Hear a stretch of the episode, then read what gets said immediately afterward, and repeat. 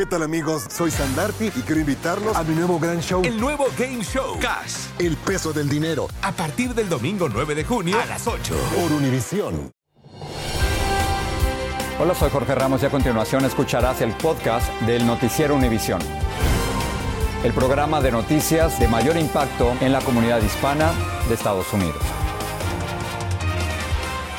Hola, muy buenas noches. Hoy me acompaña Maite Interano. Maite, bienvenida como siempre. Un gusto, Jorge, estar aquí contigo y con todos ustedes. Y precisamente vamos a comenzar con las noticias el día de hoy. Les cuento que tornados azotan varios estados del país. La zona rural del condado Bollinger en Missouri, ubicada a 50 millas al sur de San Luis, se encuentra entre las zonas más afectadas de este miércoles, Jorge. Y también, Maite, se reportó un tornado EF2 que a su paso causó muerte y destrucción alcanzando una velocidad máxima de 130 millas por hora. Permaneció en tierra aproximadamente 15 minutos y recorrió entre 15 y 20 millas. Suficiente para hacer grandes destrozos. Increíble. Y precisamente para mostrarnos esas imágenes sin contarnos lo que está pasando, Lourdes de Río nos tiene más. Las imágenes son sobrecogedoras muestran la devastación que un tornado causó en el condado de Bollinger, en Missouri, esta misma mañana. El gigante de viento tocó tierra alrededor de las tres y media de la madrugada, tomando a todos por sorpresa. Más de 20 agencias han sido activadas como parte de los esfuerzos de búsqueda y recuperación. En Iowa, este video ha dejado a más de uno con la boca abierta cuando unos cazadores de tornados se enfrentan con este monstruo al que le tienen que ceder el paso mientras continúa con su destructiva trayectoria. De hecho, en este estado, la madre naturaleza también envió fuertes tormentas con granizo. Las condiciones del tiempo son muy complicadas. Esta joven vive en Pleasantville, Iowa. Yo estaba muy sorprendida porque yo no nunca antes había visto un tornado tan cerca y es muy es, es, muy miedo. Las tormentas y tornados que se desplazan por el medio oeste y el sur, que aún se están recuperando de un ataque mortal de mal tiempo el fin de semana pasado. Oh my God. The dumpster from 7-Eleven is here. Gracias a los teléfonos celulares podemos compartir la desesperación de esta mujer al ver los destrozos que dejó un tornado en Illinois. Así quedó la zona cercana a su casa, irreconocible. Esos son gritos de sorpresa y emoción de un hombre al ver el fenómeno a lo lejos. Todavía esta noche potencial de algunos tornados, en especial desde Mississippi, Kentucky y hasta el Valle de Ohio. La zona de mal tiempo se traslada hacia el Atlántico mañana, pero ya no esperando tornados, básicamente algunas tormentas severas, granizo y un poco de viento. La temporada de tornados está siendo muy intensa. Ha habido al menos 478 informes de estos gigantes de viento en 25 estados en lo que va del año, doblando el promedio que usualmente debería haber ocurrido para estas fechas. Regreso contigo, Jorge. Lourdes, muchas gracias. Autoridades federales investigan la muerte de un adolescente afroamericano a manos de la policía de Parques Federales de Washington, D.C. La investigación se centra en grabaciones que muestran cómo murió a tiros Dalaneo Martín el mes pasado. Sus familiares piden que se procese a los agentes involucrados y las grabaciones serían evidencia crucial, como nos muestra Tanay Rivera.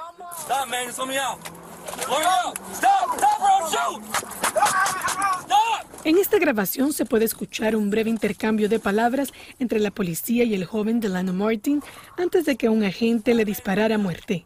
Pero momentos antes del trágico incidente se puede escuchar a uno de los policías planificando el arresto de Martin tras encontrarlo dormido en un vehículo aparentemente robado en Washington, D.C. Here's the plan. He's knocked out. The back window is just a plastic. I'm going to try to cut that out quietly. I'll lock the door. If he doesn't get started, doesn't wake up, then we're going to try to get in there.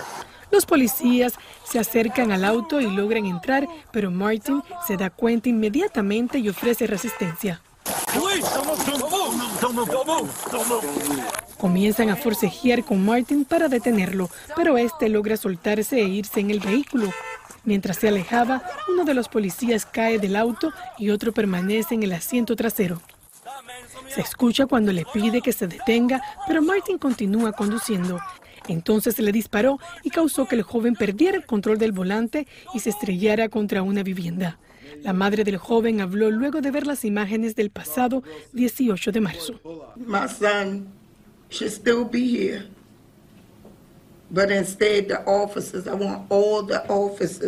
Punished.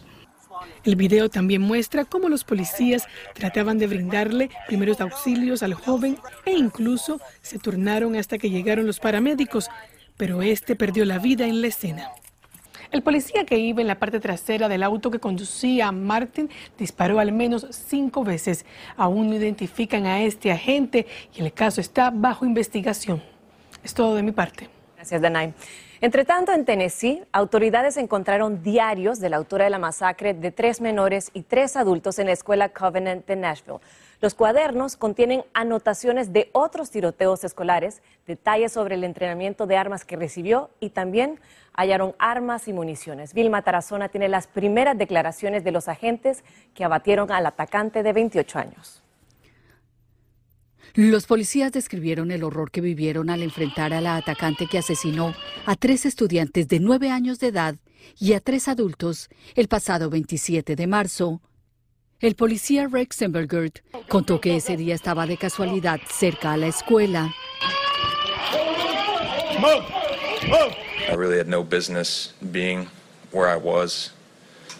Uh, I think you can call it fate or God. Dijo que en pleno tiroteo conoció a sus colegas que entraron con él al plantel. You would have never known that Rex wasn't part of the team that went in that day. Inicialmente él no fue incluido en el plan de acción, pero luego todo cambió. Dice que solo querían salvar a los niños.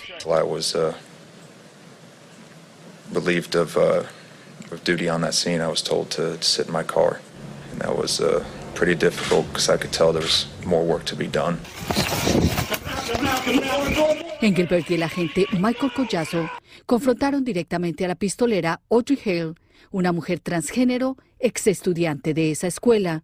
Started hearing the first shots, that's when everything kind of kicked into overdrive for us. Collazo indicó que trabajaron en equipo como si siempre lo hubieran hecho, hasta neutralizar a la agresora que había disparado 152 tiros. Suspect down, suspect down. We heard a, another shot, and it, so it told us that the shooter was to our right. El padre del policía Collazo habló en exclusiva con Univisión Noticias al día siguiente del tiroteo. Me gustaría decirle que fue un riesgo que corrió y que no pensó. Pero él sí pensó, porque era su trabajo. Los policías dicen que recuerdan perfectamente el olor a pólvora por todos lados y que en medio del caos pasaron encima de una de las víctimas para salvar a otras, una imagen que los persigue hasta el día de hoy.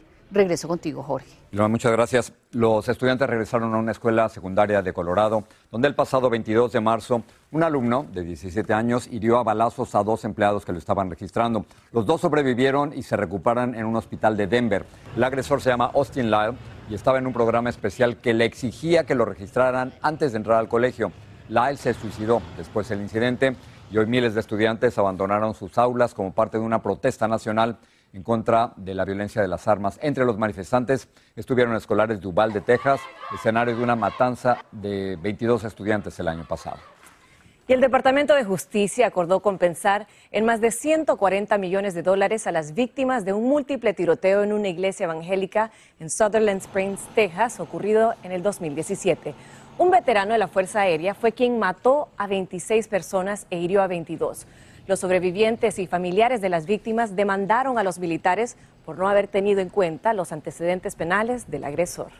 Hay una cantidad récord de personas que están muriendo aquí en los Estados Unidos debido a heridas con armas de fuego. Hay un nuevo estudio, indica que 49 mil personas murieron de esa forma en el 2021 y el estudio de los Centros para el Control de las Enfermedades revela que 57% de las muertes por armas ocurrieron en la escena de un tiroteo un aumento del 9% respecto a 1999. El más grande de todos los tiempos. Messi, Messi, El torneo de fútbol más prestigioso de nuestro hemisferio. 16 países, 14 ciudades, un continente. Los ojos del mundo están en... La Copa América. Comenzando el 20 de junio a las 7, 6 Centro 4 Pacífico por Univisión. Gracias por seguir con nosotros en el podcast del Noticiero Univisión. Hablemos ahora de las acusaciones contra Donald Trump en Manhattan. La fiscalía alega que el expresidente falsificó registros de negocios para encubrir pagos ilegales a una actriz porno, una modelo y un portero y también para engañar a cobradores de impuestos. Pero entre expertos legales hay muchas preguntas sobre este caso. Claudia Uceda nos informa. La Fiscalía de Nueva York dice que el expresidente Donald Trump cometió una serie de delitos para asegurarse de ganar la Casa Blanca. Trump enfrenta 34 cargos penales vinculados a la falsificación de documentos comerciales. Para este abogado el caso es un poco débil. Esperaba algo más sólido, me sorprendió por, porque creo que la acusación es un poco liviana. Fíjate que los 34 cargos fundamentalmente tratan de lo mismo. Según la fiscalía, con un esquema criminal se buscaba silenciar acusaciones de relaciones extramatrimoniales con la actriz de porno Stormy Daniels y con la ex conejita de Playboy Karen McDowell. También se buscó silenciar a un portero para que no divulgara una historia de un supuesto hijo de Trump. Se mencionan al menos tres pagos presuntamente ilegales, de 130 mil dólares a Daniels, de 150 mil dólares a McDougall y 30 mil dólares a un portero. Se cuestiona al fiscal Alvin Bragg por no especificar qué delito trataba de perpetrar u ocultar Trump. No estoy obligado a hacerlo bajo la ley, sostuvo, pero dio indicios de que se trataría de una violación a las leyes de financiación electoral. Bueno, a mí lo que me sorprende es esta acrobacia jurídica que hace la Fiscalía de Nueva York de utilizar un delito menos grave a nivel del Estado para entonces hacerlo grave. Bragg no tiene jurisdicción sobre delitos federales, por lo que enfrentará retos. Trump pidió que se retiren los cargos en su contra regresará a la Corte el 4 de diciembre. De haber juicio, esta podría darse en el 2024 o 2025. En Washington, Claudio Seda, Univisión. El ex vicepresidente Mike Pence no va a apelar una orden judicial de que testifique ante el fiscal especial que investiga a Donald Trump en relación al asalto al Capitolio. Pence dijo que cree que la Constitución lo protege de que lo obliguen a testificar, pero un juez no estuvo de acuerdo, discrepó, y hoy un portavoz de Pence confirmó que el ex vicepresidente no apelará a la decisión de este juez. Y la Fiscalía General de Maryland publicó un informe sobre las denuncias de abuso sexual contra más de 150 sacerdotes católicos. Las investigaciones se hicieron entre el 2019 y el año pasado y contienen más de 100.000 páginas de documentos. La policía de San Francisco investiga la muerte a puñaladas de Bob Lee, fundador de la aplicación Cash App para transferencias de dinero. Lee, de 43 años, fue encontrado gravemente herido en el vecindario de Rincon Hills y murió horas después en un hospital. Bob Lee era jefe de productos de la empresa Mobile Coin. cuando aún no termina de recuperarse de la masacre de su escuela primaria, la población de Uvalde, en Texas, está ahora preocupada por otra cosa, por los operativos para detener inmigrantes y traficantes de humanos. Una de estas persecuciones policiales terminó con un accidente y varios heridos. Marlene Guzmán nos lo cuenta. En Uvalde, las persecuciones para detener a migrantes y traficantes de personas están a la orden del día. Residentes de esta comunidad no solo viven atemorizados por la violencia con armas después de la masacre en la primaria Rob, sino también preocupados con estas detenciones que parecen no tener fin. Este, no podemos vivir a gusto porque pasa cada rato. En sus carros vienen volando. El año pasado hubo un accidente aquí enfrente de la corte muy fea. Este, hubo varios fallecidos.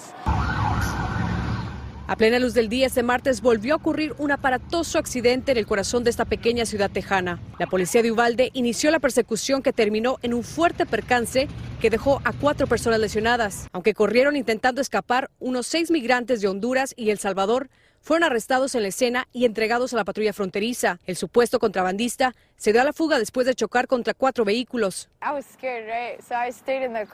Una joven que trabaja muy cerca dice, estaba en su hora de almuerzo cuando escuchó el fuerte impacto situación a la que parecen estar acostumbrados.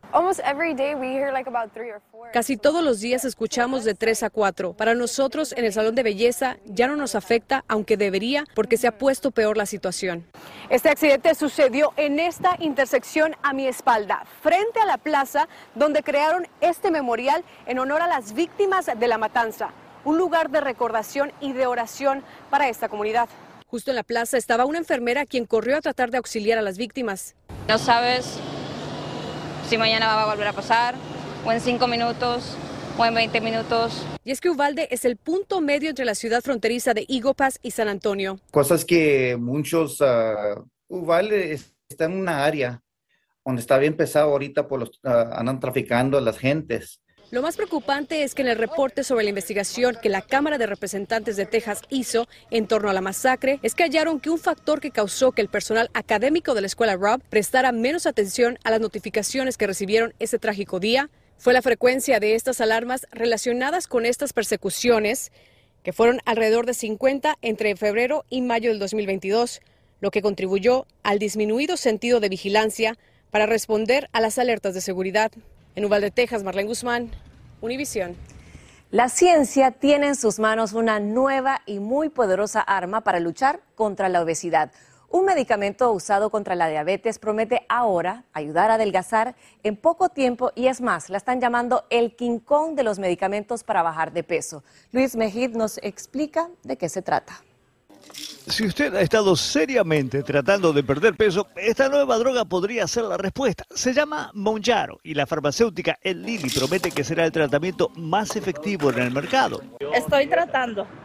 Estoy tratando de comer más saludable. Diana Vázquez empezó a ganar libras cuando emigró a este país. Ahora quiere bajar. Como unas 80, 70 libras. Menos. ¿Querrías bajar? Debería bajar porque ya como 200 libras es mucho, ¿no? La Organización Mundial de la Salud dice que en los últimos 50 años la obesidad se ha triplicado. Hoy hay más de mil millones de personas clínicamente obesas en el planeta. Y drogas como Monjaro podrían hacer una gran diferencia. Los médicos dicen que para bajar de peso muchas veces cambiar de dieta no alcanza. La obesidad es una enfermedad compleja que influye el aspecto genético, el aspecto hormonal eh, y eh, no, no, es solamente fuerza de voluntad. Monjaro se usa para combatir la diabetes, pero después de haber mostrado grandes resultados, su fabricante está pidiendo permiso para utilizarla contra la obesidad. La autorización podría llegar en unos pocos meses. Son varias las medicinas contra la diabetes tipo 2 que se usan para bajar de peso y se están haciendo tan populares que se ha creado una escasez en las farmacias que está afectando a los diabéticos que también las necesitan. Las drogas son efectivas, pero también son caras y los efectos a largo plazo no han sido aún estudiados. Mientras algunos la esperan con ansias, otros como Diana Vázquez. Los medicamentos en un tiempo dañan los riñones, dañan todo, entonces siento que, que no va para mí. Aún así, los fabricantes esperan que Monjaro produzca miles de millones de dólares en ventas. En San Francisco, Luis Mejid, Univisión. Otras cosas, la compañía Johnson Johnson acordó pagar casi 9 mil millones de dólares para resolver decenas de miles de demandas que alegan que sus productos de talco provocan cáncer. El dinero se pagaría durante 25 años. Y los empresarios siguen creando empleos en este país. Según el procesador de nóminas ADP, el sector privado añadió 145 mil empleos el mes pasado. Eso está por, muy por debajo de las expectativas de los economistas, que esperaban 200 mil plazas. Las mayores pérdidas de empleo se registraron en los sectores financiero, de servicios profesionales y empresariales y manufactura. Vamos a hablar de pollos. En el estado de Washington la gente pagó más por los pollos desde el 2000 8 y ahora han recuperado ese dinero. Lo que pasa es que el fiscal general recuperó 35 millones de dólares para los consumidores. 14 de 19 productores citados en una demanda van a pagar ese dinero por los pollos. Qué bueno. Haití, familiares, amigos y admiradores de Andrés García le dieron su último adiós en la ciudad de Acapulco. Así es, García murió por complicaciones de neumonía y también venía batallando por una larga lucha contra la cirrosis. Efectivamente, va a ser recordado como uno de los grandes galanes latinoamericanos. Filmó más de 90 películas, protagonizó 20 telenovelas durante tres décadas de carrera actoral. Y Guadalupe Andrade estuvo en el funeral acompañando al actor y a todos sus simpatizantes murió en la casa en la que vivió los últimos días de su vida. A los 81 años de edad, Andrés García dejó este mundo y su amor incondicional, Margarita Portillo, abrió las puertas de su casa para que su público pudiera darle un último adiós. No sé qué voy a hacer. Fueron muchos, muchos besos. Le daba la manita como él siempre quería que le diera la manita y se fue como él quería. La esposa del legendario galán de la pantalla chica fue quien confirmó su muerte con un emotivo mensaje. Posteriormente, su cuerpo fue captado por nuestras cámaras a su salida, envuelto en una manta blanca sin ataúd y camino a la funeraria. Su viuda asegura que se fue en paz. Le dieron la extrema unción. Eh, estaba, Andrés estaba, en todo momento siempre estuvo con el carácter, así estaba, era enojón como siempre Vieron que se sentía mal y estaba enojado de que se sentía mal. Cuando todo parecía mejorar en su salud, luego de recibir una transfusión de sangre, platicamos con su doctor Sergio Rodríguez, quien detalló los padecimientos que terminaron con la vida del actor.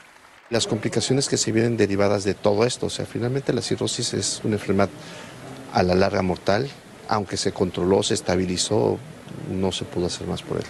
Se realizó una misa para el productor donde asistieron su esposa, su hijo, familiares y su público. Por otro lado, el medio del espectáculo expresó su pesar por su muerte. Estamos muy tristes con la partida de Andrés, una gran personalidad del cine. Sentimos mucho, muchísimo y pues ya está descansando. El cuerpo del actor será velado el día de hoy y la madrugada para posteriormente ser cremado el día de mañana y llevar sus cenizas a su playa El Paraíso junto a la de sus padres como era su última voluntad. En Acapulco, México, Guadalupe Andrade, Univisión. Y yo lo recuerdo tanto, ¿eh? Andrés García ahí. Claro, no, era el ícono y el, el, el enamorado de tantas mujeres en toda América Latina. Así termina el episodio de hoy del podcast del Noticiero Univisión. Como siempre, gracias por escucharnos.